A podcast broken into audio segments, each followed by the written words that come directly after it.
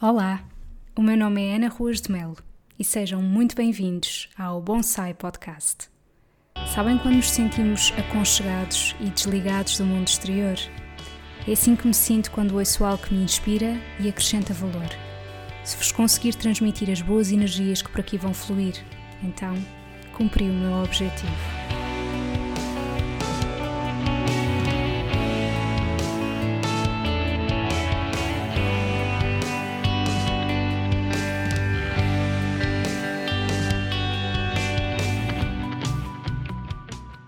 Bem-vindos ao episódio 65 do Bonsai Podcast. Hoje o episódio é especial porque eu volto aqui a ter uma convidada, neste caso a Mariana Chaves, que tem um Instagram chamado My Feed Choices e que também lançou recentemente o seu site. Eu convidei a Mariana por vários motivos, um deles é as receitas que ela publica, que são muito apelativas visualmente, e se não conhecem o trabalho da Mariana, convido-vos desde já a conhecer mas os motivos principais foram a sua experiência no estrangeiro, quer no Erasmus que fez na Polónia e todos os países que ela conheceu uh, enquanto esteve em Erasmus, quer também a sua experiência no Reino Unido a trabalhar, que não correspondeu muito bem às expectativas que ela tinha. E eu acho que também é importante falar sobre as coisas que às vezes não correm assim tão bem.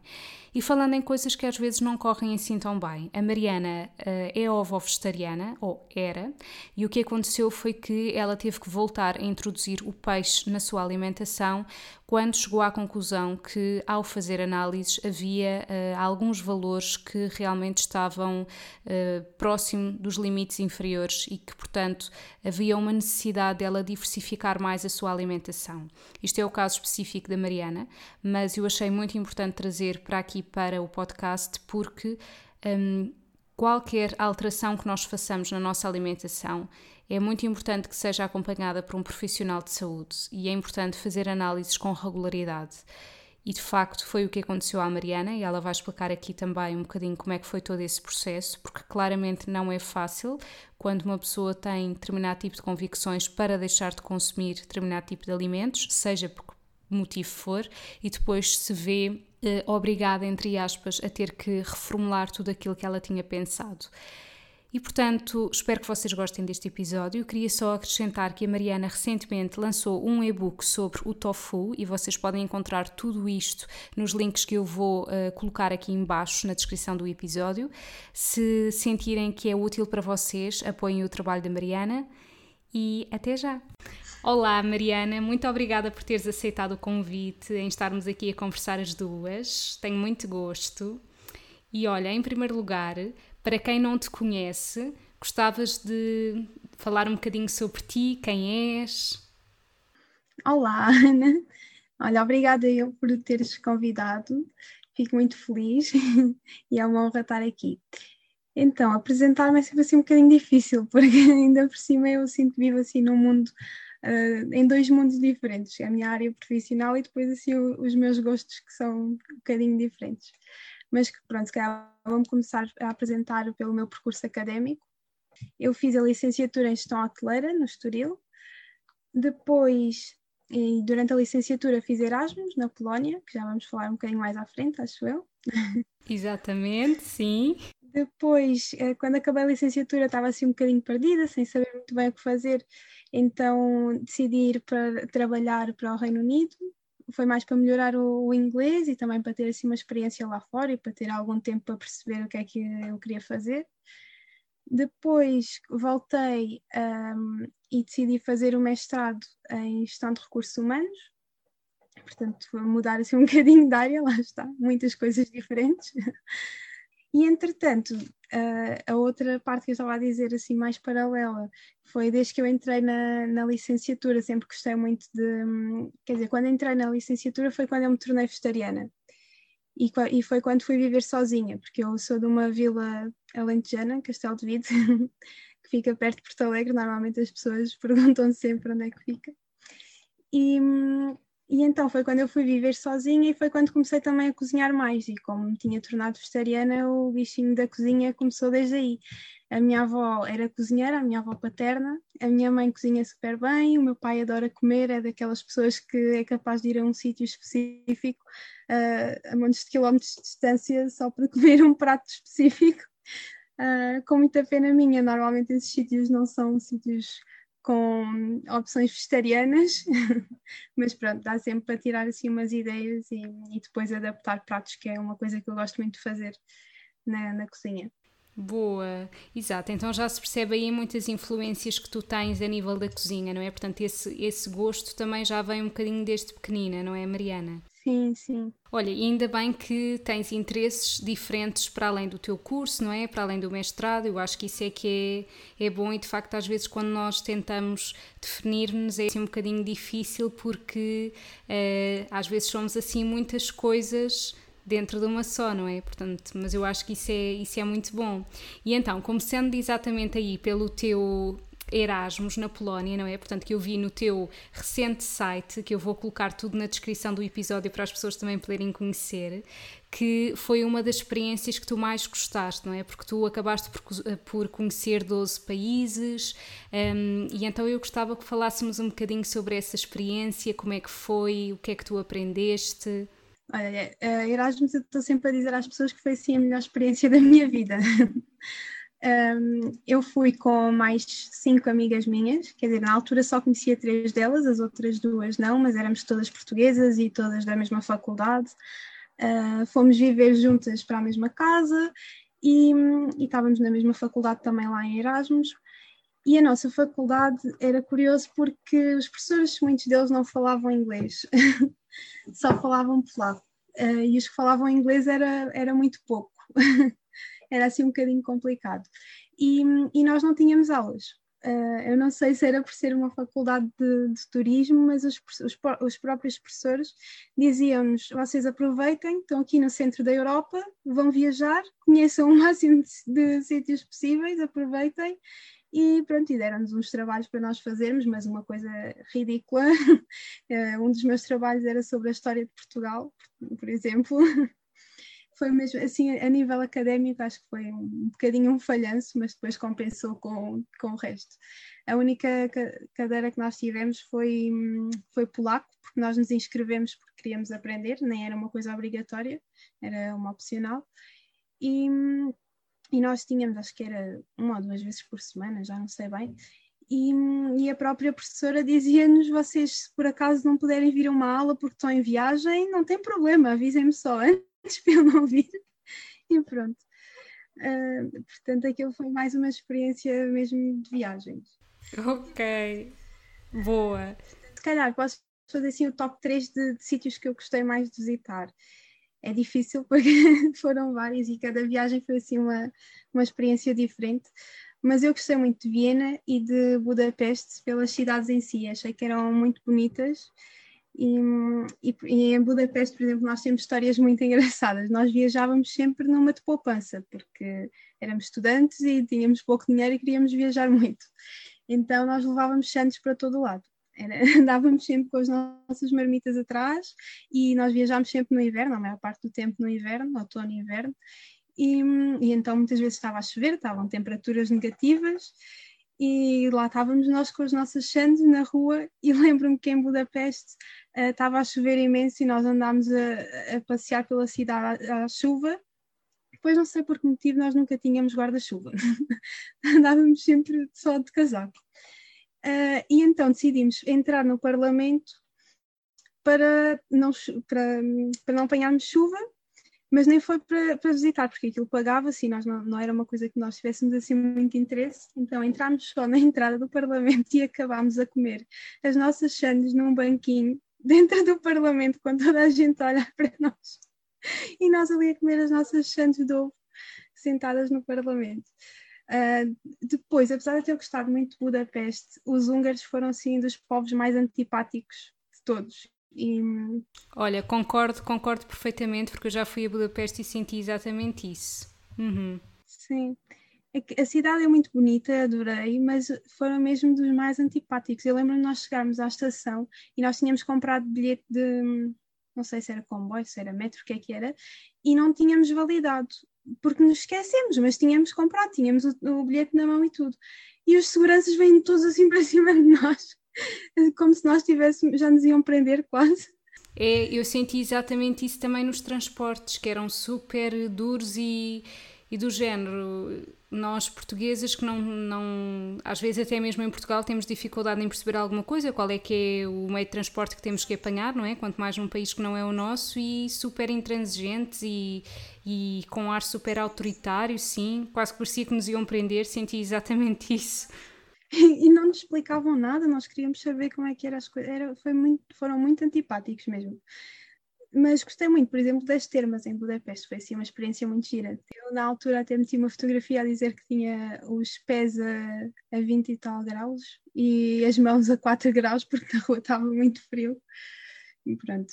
Um, e depois em, em Copenhaga, que foi outra das minhas cidades preferidas, já foi não foi só pela cidade ser bonita, porque foi, acho que é linda e vale muito a pena, mas foi também pelo povo, porque as pessoas foram super simpáticas. Nós estávamos habituadas a viajar na Polónia e nos países assim, Budapeste. Eu acho que nós, a última viagem tinha sido Budapeste até, então nós estávamos com aquela sensação de povos muito frios e muito rudes para nós e chegámos lá e, os, e eles foram super simpáticos. Lembro-me que nós estávamos assim meio perdidas a ver os bilhetes de autocarro e foi logo alguém falar connosco e ajudar-nos. Depois os transportes deles também eram excelentes. Não sei, senti assim mesmo uma diferença comparativamente aos outros, aos outros sítios. E eu sempre gostei muito de, ir, tinha assim o sonho de ir à Dinamarca, porque tinha lido um livro que é o, eu não sei dizer o nome, mas é Iji, eles dizem de, de várias formas. Ah, sim, sim. Uhum que eles têm muito aquele conceito de estar assim em ambientes cozy, estarem com velinhas, chás, pronto.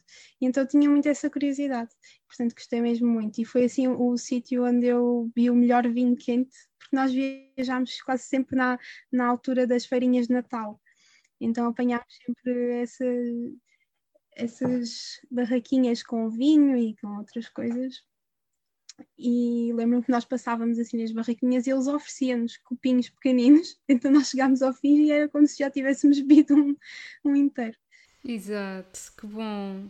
E em relação a Viena, por, por, estar no teu top, não é? O que é que tu gostaste mais? Pois eu, eu Viena não me lembro muito bem das coisas, porque eu em Viena tive assim uma experiência um bocado má, mas a cidade foi linda, eu gostei mesmo muito. Gostei muito, eu não me lembro do nome do palácio, mas havia um palácio muito bonito. Sim, eu acho que também estou, porque foi, olha, foi a última viagem que eu fiz antes da pandemia, portanto para mim está bem presente, mas também não, não me lembro, eu sou péssima depois a lembrar-me do nome das coisas, tenho imensa pena. Pois é, é como eu. É, é assim, tenho registado, não é? Mas, mas depois acabo por me esquecer também. Sim, mas Viena é uma cidade muito bonita. Aliás, era um dos sítios que eu queria mesmo ir, porque eu fui a Budapeste e a Praga e portanto como Viena é ali, não é? Perto desses dois sítios, era um sítio que eu queria imenso ir um, e portanto também gostei muito. Dinamarca nunca fui, mas também adorava. É mesmo mentira, eu adorei. Gostava muito de voltar. E também foi, nós ficávamos sempre em hostels e lá conseguimos um hostel que aquilo parecia um hotel autêntico, aquilo tinha excelentes condições e era um hostel. Boa. E olha, apesar de te, terem ido naturalmente assim num regime mais low cost, não é? Uh, e se calhar muitas das vezes comerem coisas que eram vocês que preparavam, os santos e tudo mais, mas tiveste possibilidade de conhecer algumas coisas típicas a nível de gastronomia uh, que tenhas gostado muito ou não houve essa possibilidade? É assim, eu na, na Polónia experimentámos algumas coisas, mas nos outros países era muito raro nós experimentarmos e também estávamos sempre pouco tempo, portanto não dava para, para experimentar muita coisa. Uh, mas na Polónia eles têm os pierogi, que é tipo um, uns dumplings, é uma, umas massas recheadas, que aquilo é muito típico da Polónia. E eles recheiam com tudo. Lá em Poznan, que foi a cidade onde nós fizemos Erasmus, Uh, eles tinham assim um, uma loja, um restaurante que tinha uma vitrine e nós víamos eles a rechearem e a fazerem uh, as massinhas recheadas e era muito giro. Depois experimentei uma sopa de beterraba, que também é típico, mas fiquei completamente desiludida, porque aquilo não tem nada a ver com as nossas sopas. Aquilo... Pois, eu acho que a sopa é, eu acho que a sopa é assim daquelas coisas que ou é em Portugal ou vai ser uma coisa diferente comparativamente com o nosso conceito de sopa. É, é muito diferente, sim. E depois outras coisas que eles tinham era um género de bolas de Berlim, uh, recheadas com vários sabores, mas acho que também é típico, não sei, por acaso não sei qual é o nome, mas é mesmo, mesmo muito parecido às nossas bolas de Berlim. Acho que sei o que é, porque eu tenho um livro em casa que se chama The Food Book, que é sobre as comidas de vários países, e eu lembro-me de já ter visto essa imagem. Não me lembro do nome, mas estou a ver como é que é. Uhum. Depois, se calhar, a, a, experiência com comida que eu tive mais era nos supermercados da, na Polónia, porque nós acabávamos por fazer tudo em casa, ou mesmo quando viajávamos íamos às compras aos supermercados. E assim, a primeira grande diferença é que estava tudo em polaco, não é? e então nós, para ir às compras, tínhamos de ir com o dicionário atrás, senão não dava para perceber nada.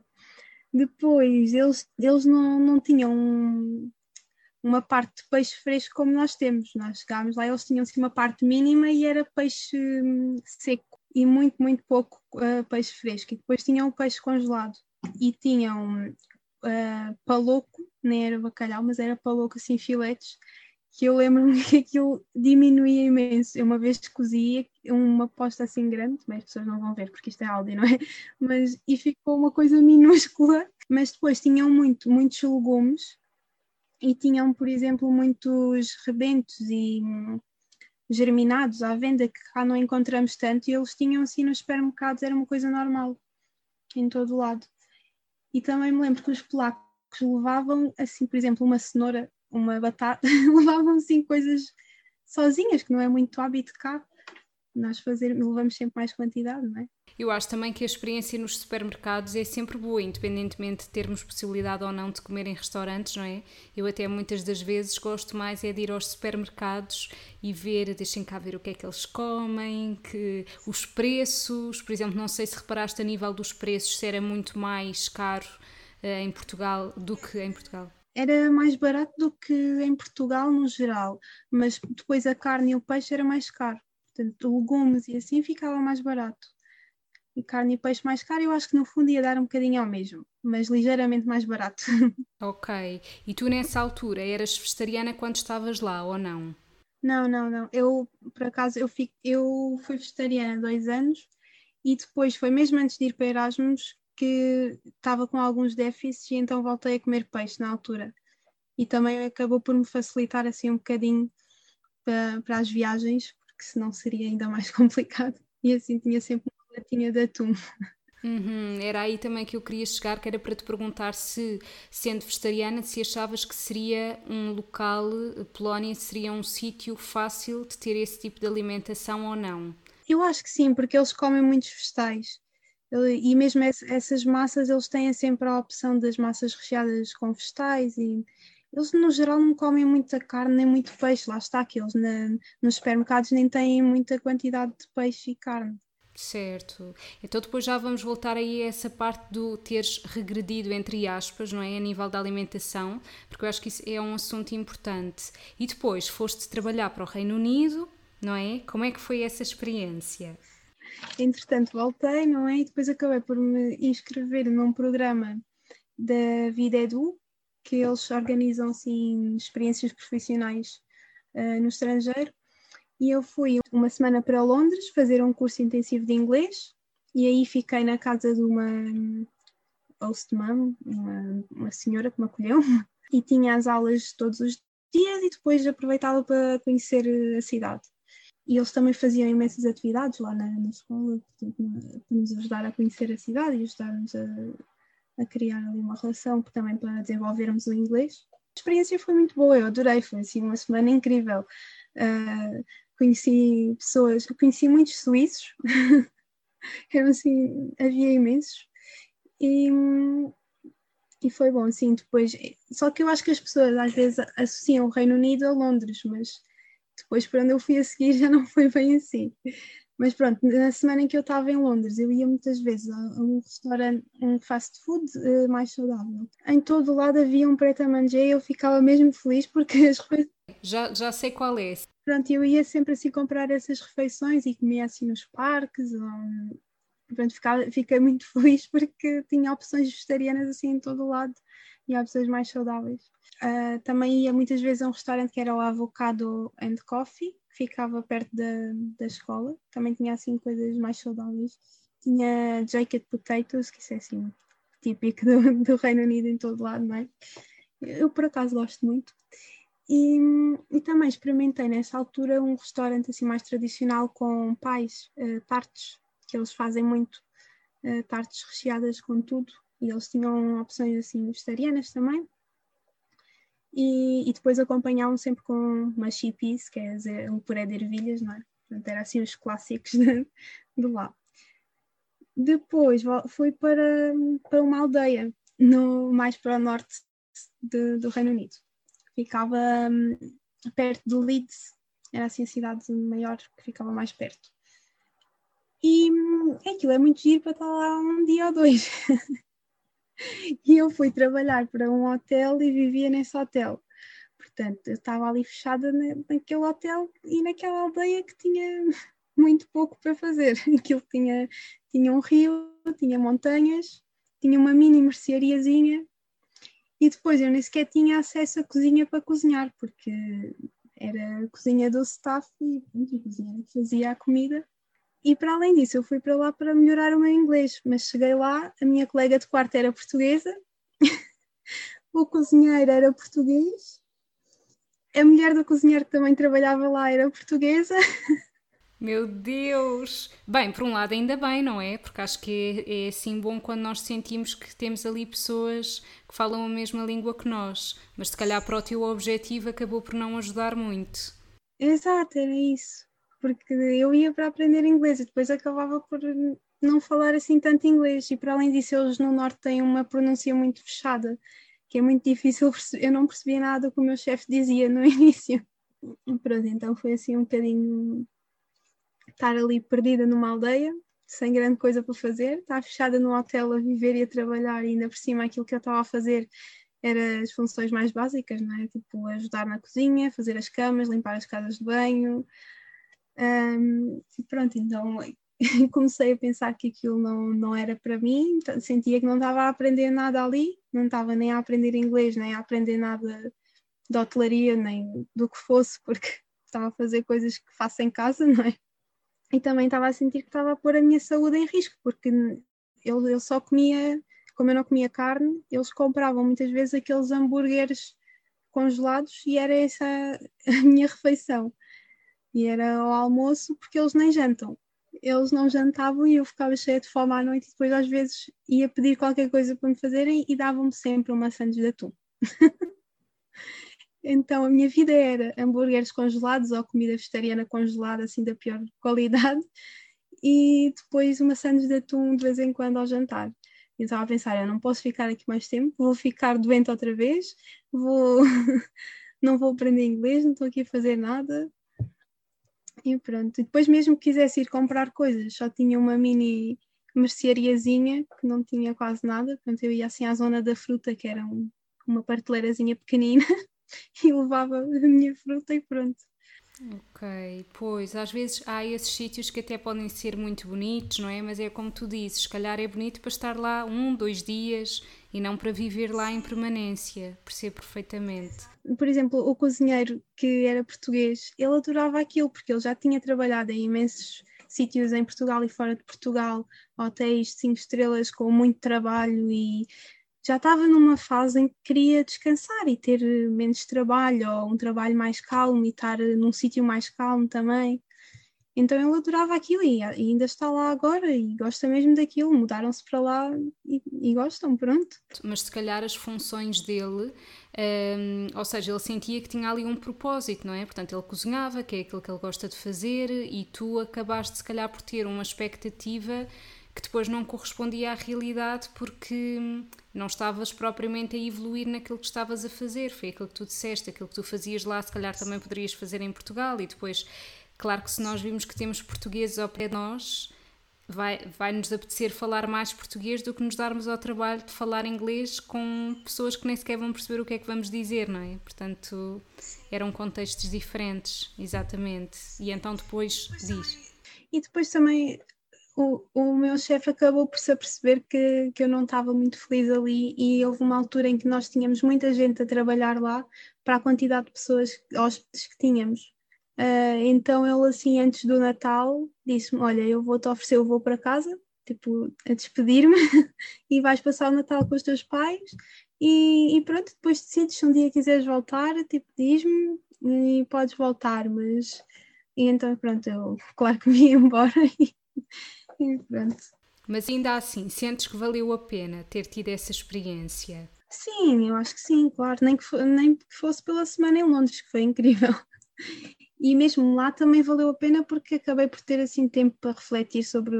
Tempo era o que não me faltava. tempo para refletir sobre o que é que queria fazer e pronto. E então, falando naquela questão de tu uh, tornaste vegetariana, mas depois tiveste que voltar a consumir produtos de origem animal, que foi o caso do peixe e mais algum. Eu ovos comi sempre, por isso só, depois só voltei a comer peixe, sim. Certo, então eras ovo vegetariana. E depois, então, o que é que, o que, é que aconteceu? Porque muitas das vezes as pessoas. Um, acham que para já, portanto, há pessoas que têm receio em deixar de comer produtos de origem animal porque têm receio de não estar a consumir os nutrientes necessários, não é? Um, e por outro lado também há aquelas pessoas que acham que ah, não é preciso fazer análises nenhumas, eu consigo fazer isto, não preciso de ajuda, é só deixar de comer eh, carne, peixe e outros produtos e está tudo ok. E pronto, nem tanto ao mar nem tanto à terra, não é? E por isso eu acho que o teu testemunho é importante. Eu fico muito contente por haver muitas pessoas que querem pelo menos reduzir o consumo de carne e que marcam consulta exatamente para perceberem o que é que eu posso fazer, como é que eu posso conjugar os alimentos, porque isso realmente é muito importante. Um, e portanto acho que era interessante tu dizeres o que é que aconteceu no teu caso.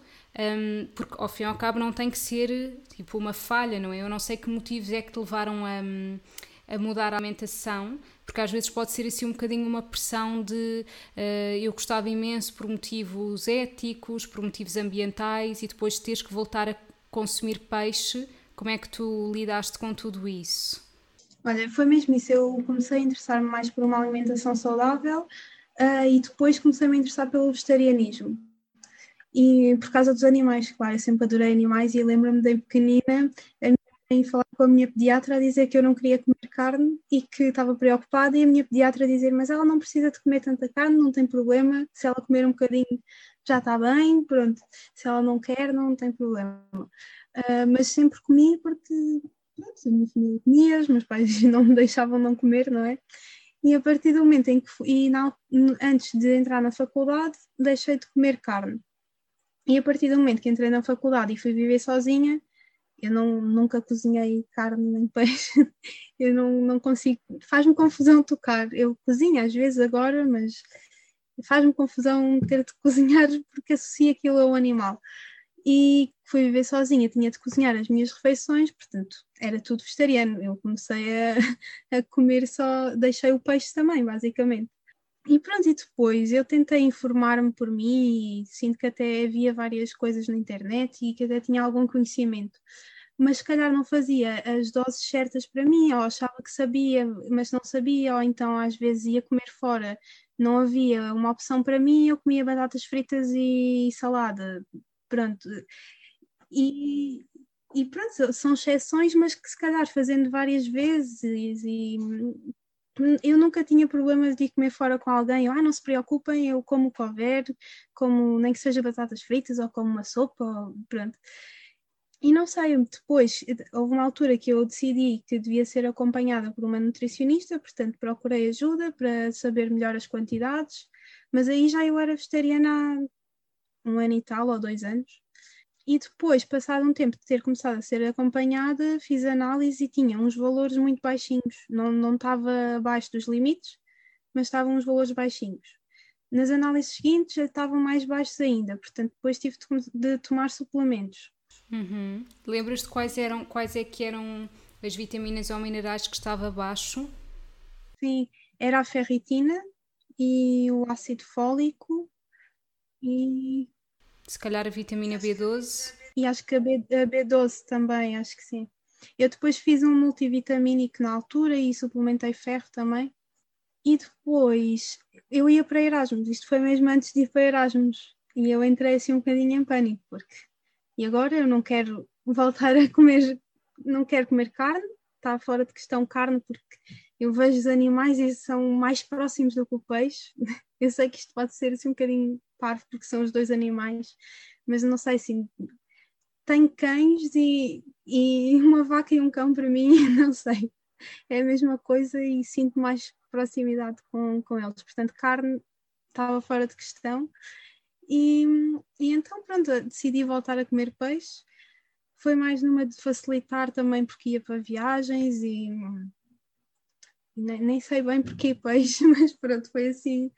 Acho que foi mais pelas viagens e porque achava que se comesse peixe ia ficar bem. E pronto, depois confesso que tive desde Erasmus, entretanto, depois fui para o Reino Unido, não consegui fazer análise antes, depois a pandemia, e então tive imenso tempo sem fazer análise até agora. e agora é que repeti as análises e aí voltei a procurar ajuda agora e pronto, agora vou suplementar B12, porque entretanto continua baixinha, porque claro, eu não suplementei mais nada desde esse tempo todo. E, e pronto, agora estou a tentar ainda recuperar, e não é porque voltei a comer peixe que fiquei bem, que eu achava que sim, eu na altura, ok, pronto, vou comer peixe e isto agora fica resolvido. Acabou, não, tomei uns suplementos, vou comer peixe, está bom, mas não, acho que é mais complexo que isso e acho que as pessoas devem sempre procurar ajuda de um profissional, que às vezes falha um bocadinho isso. Há tanta informação nas redes sociais e em páginas de alimentação que as pessoas pensam que conseguem fazer tudo por elas, mas depois eh, há quantidades que têm de ser adaptadas às nossas necessidades e e até mesmo a capacidade de absorção é diferente pessoa para pessoa. Portanto, se calhar outra pessoa com a tua alimentação já teria conseguido atingir níveis desses vitaminas ou minerais um pouco mais aceitáveis, mas se calhar no teu caso em particular, por outras razões, não é possível. Ok. É importante esse testemunho. Boa, Mariana. Um, e portanto, agora consomes peixe, não é? E, e a nível de. Mas as, as, receitas que tu fazes, mesmo para o teu site e para a página de Instagram, um, é maioritariamente, portanto, é sem carne e sem leite, não é? E também não costumas colocar outros produtos de origem animal, pois não? É sim, eu gosto, uh, eu gosto mais, eu não cozinho peixe, raramente. Eu como peixe quando a minha mãe cozinha ou quando como fora de casa. Se tiver de cozinhar, cozinho, mas não é assim, não me dá gosto de cozinhar peixe, pronto. Já ultrapassei aquela fase que tive em Erasmus de ter de tocar pela primeira vez, passado dois anos de tocar no peixe, que ele fez uma confusão enorme. Já ultrapassei, consigo tocar, mas prefiro não cozinhar. e daí as minhas receitas serem quase todas sem, sem produtos de origem animal, exato. E também porque depois eu penso, estou a partilhar aqui com as pessoas, se vou partilhar uma coisa com ovo, os, os veganos não vão poder comer. Portanto, se fizer uma coisa que seja vegan, toda a gente pode comer e é muito mais abrangente. E pronto. Boa. E uma das coisas que tu dizes que gostas de fazer é tentar adaptar algumas receitas que conheces, não é? Que têm produtos de origem animal para uma versão vegetariana. Tens assim algum prato preferido em que já tenhas feito essa adaptação? Só um é complicado. Então, vários. Pode ser um top 3 ou mais. Por exemplo, eu durante muito tempo não consumi tofu. Durante este tempo, só o ano passado é que eu comecei a consumir tofu. Porque eu achava, porque eu provei uma vez daquele do assim péssimo e não gostei, então achei que não, não gostava. E o ano passado comecei a cozinhar tofu e fiz tofu alentejana e ficou assim um prato favorito de toda a gente cá em casa, dos meus favoritos, fica mesmo, mesmo bom. Gosto muito. E também se calhar eu sou suspeita porque sou alentejana, então aquilo são sabores que, que eu já comia antes. E tu tens, tu tens esse prato no teu site? Tenho, tenho já bastante para baixo e também tenho no, no e-book que fiz agora sobre tofu. Ok, boa. Porque esse prato não é muito comum, eu pelo menos nunca ouvi. Geralmente é mais tofu à brás, não é? Um, e portanto esse não é tão comum, é interessante, boa. Sim, porque eu gosto muito de pegar assim no, nas coisas que a minha avó, a minha mãe faziam, e assim pratos mais regionais talvez. E, e, adaptar assim com o tofu, porque apesar de eu durante 5 anos não, uh, não ter comido carne e nunca ter comido tofu, agora que descobri acho que é incrível para ganhar o sabor assim dos pratos tradicionais. Eu acho que o grande problema da maioria das pessoas que diz que não gosta de tofu é escolher um tofu que não é de boa qualidade, não é? Porque eles variam muito. Eu também a primeira vez que provei tofu, eu detestei, pensei, esta textura é horrível, isto não sabe a nada um, até que comecei a fazer os workshops com a Gabriela Oliveira e foi aí que eu aprendi a fazer tofu, porque realmente faz toda a diferença sabermos comprar bem, sabemos temperar bem. Boa. Muito bem. E olha, onde é que vais buscar mais inspiração para fazeres as tuas receitas? Para além de teres todo, portanto, esse background, digamos assim, a nível de cozinha, de ser uma coisa que já vem desde família, mas algum algumas páginas de Instagram que gostes ou mesmo livros de receitas onde te inspires? Sim, eu gosto de muitas páginas de Instagram, é assim difícil escolher algo um em específico. Uh, mas eu vejo muitas, acho que é aí que eu me inspiro, porque eu vejo muita coisa, tanto na internet, em, em livros, ou então até quando vou a restaurantes mais tradicionais com os meus pais, eu saio de lá e tenho mil ideias para fazer uma receita adaptada, porque aquilo normalmente é pratos com carne, não é? E eu adapto assim a coisa. Por exemplo, há uns tempos fomos ao Douro e, e eles comeram um arroz de carqueja. Eu inicialmente fiquei muito feliz porque achava, ah, arroz de carqueja, então isto é vegetariano, eu posso comer. E depois o senhor explicou e aquilo era só enchidos de, de carne enchidos e coisas e devia levar carqueja, não é? E então agora ando assim à espera que seja a altura da carqueja outra vez para fazer uh, para fazer assim qualquer coisa mais vegetariana dentro desse estilo. Por isso acho que sim, eu uh, inspiro-me assim em coisas tradicionais, em receitas vegetarianas que vejo na internet e também no Pinterest. Eu vou muito ao Pinterest para ganhar inspiração para as fotografias e às vezes acaba por ser assim, um processo ao contrário. Vejo uma fotografia e lembro-me de uma receita uh, para fazer através da imagem. E nesse processo todo, se calhar as coisas nem sempre correm bem à primeira, não é? Ou costumas ter sorte? Não, é assim, se forem pratos principais, normalmente até corre bem. Se não é a primeira, a segunda. Uh, mas quando se fala de sobremesas, eu sou péssima a fazer sobremesas mais saudáveis e veganas. Eu nunca resulta bem. Uhum. Eu vi recentemente um, um bolo que tu fizeste para os teus anos, que ficou super bonito, ah, não foi? Pois, porque eu comprei um e-book da Annie Cooks Vegan e ela partilha lá várias receitas e eu não, eu para os meus anos vou seguir aqui a receita toda direitinha dela, que é para as pessoas gostarem, para ficar bom e vou pôr açúcar e pronto, vai ser assim, só não leva coisas de origem animal.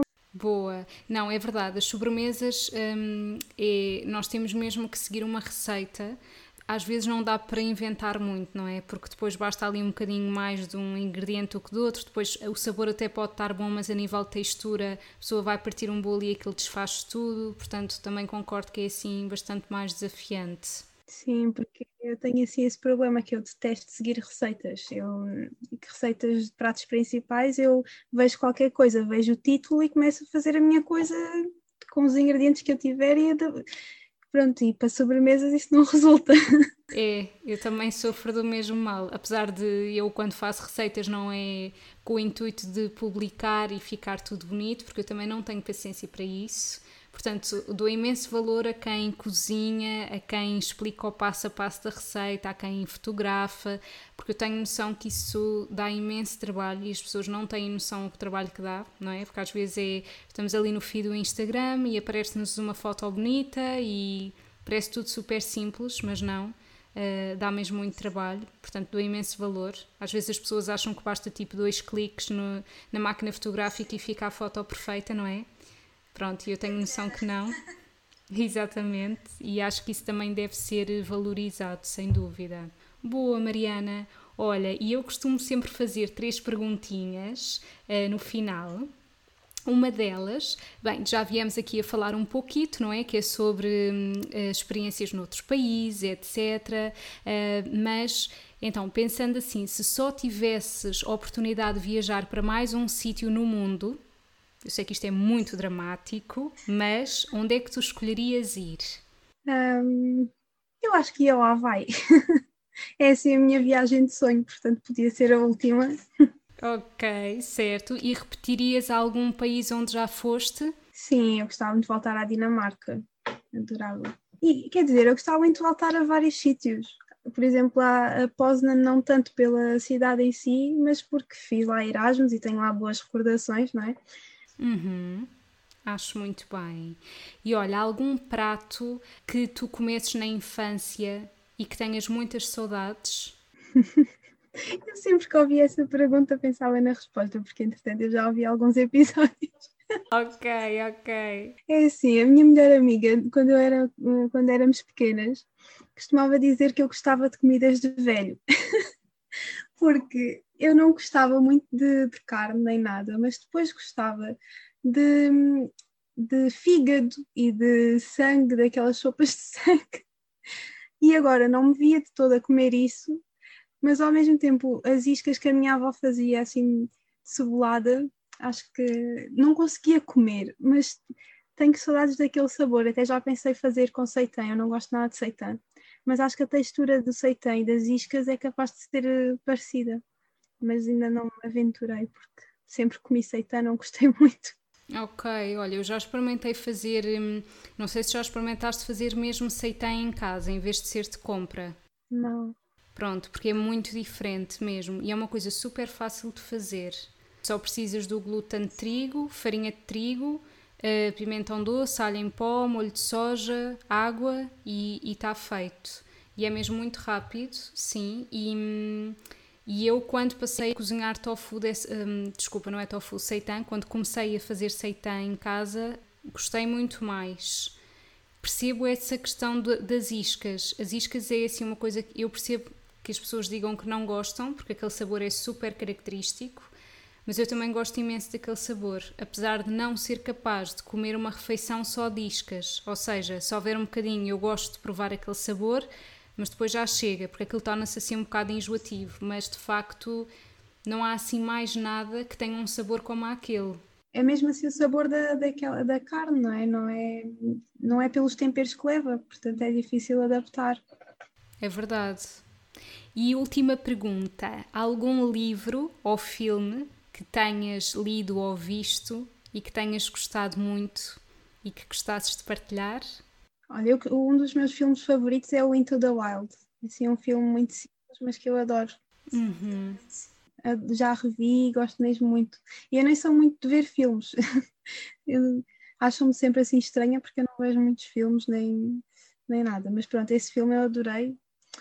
E livro, assim, um livro que eu gostei mesmo muito foi O Monge que Vendeu o Seu Ferrari. Assim, um dos preferidos de sempre. Boa, Mariana. Olha, gostei muito da nossa conversa. Obrigada pelo teu tempo. Convido já todas as pessoas a conhecerem o trabalho da Mariana, que eu vou deixar os links aqui embaixo, tal como já tinha dito. E obrigada. Obrigada, também gostei muito. Obrigada por estarem desse lado. Acompanhem o meu trabalho no meu Facebook e Instagram com o nome anaruasmel.nutricionista e também no meu site www.anaruasmelnutricionista.pt. Podem inclusivamente subscrever a newsletter e ficarem a parte toda a inspiração que eu partilho todos os meses para quem acompanha o meu trabalho. Muito obrigada por estarem desse lado, um grande beijinho e vemo-nos no próximo episódio.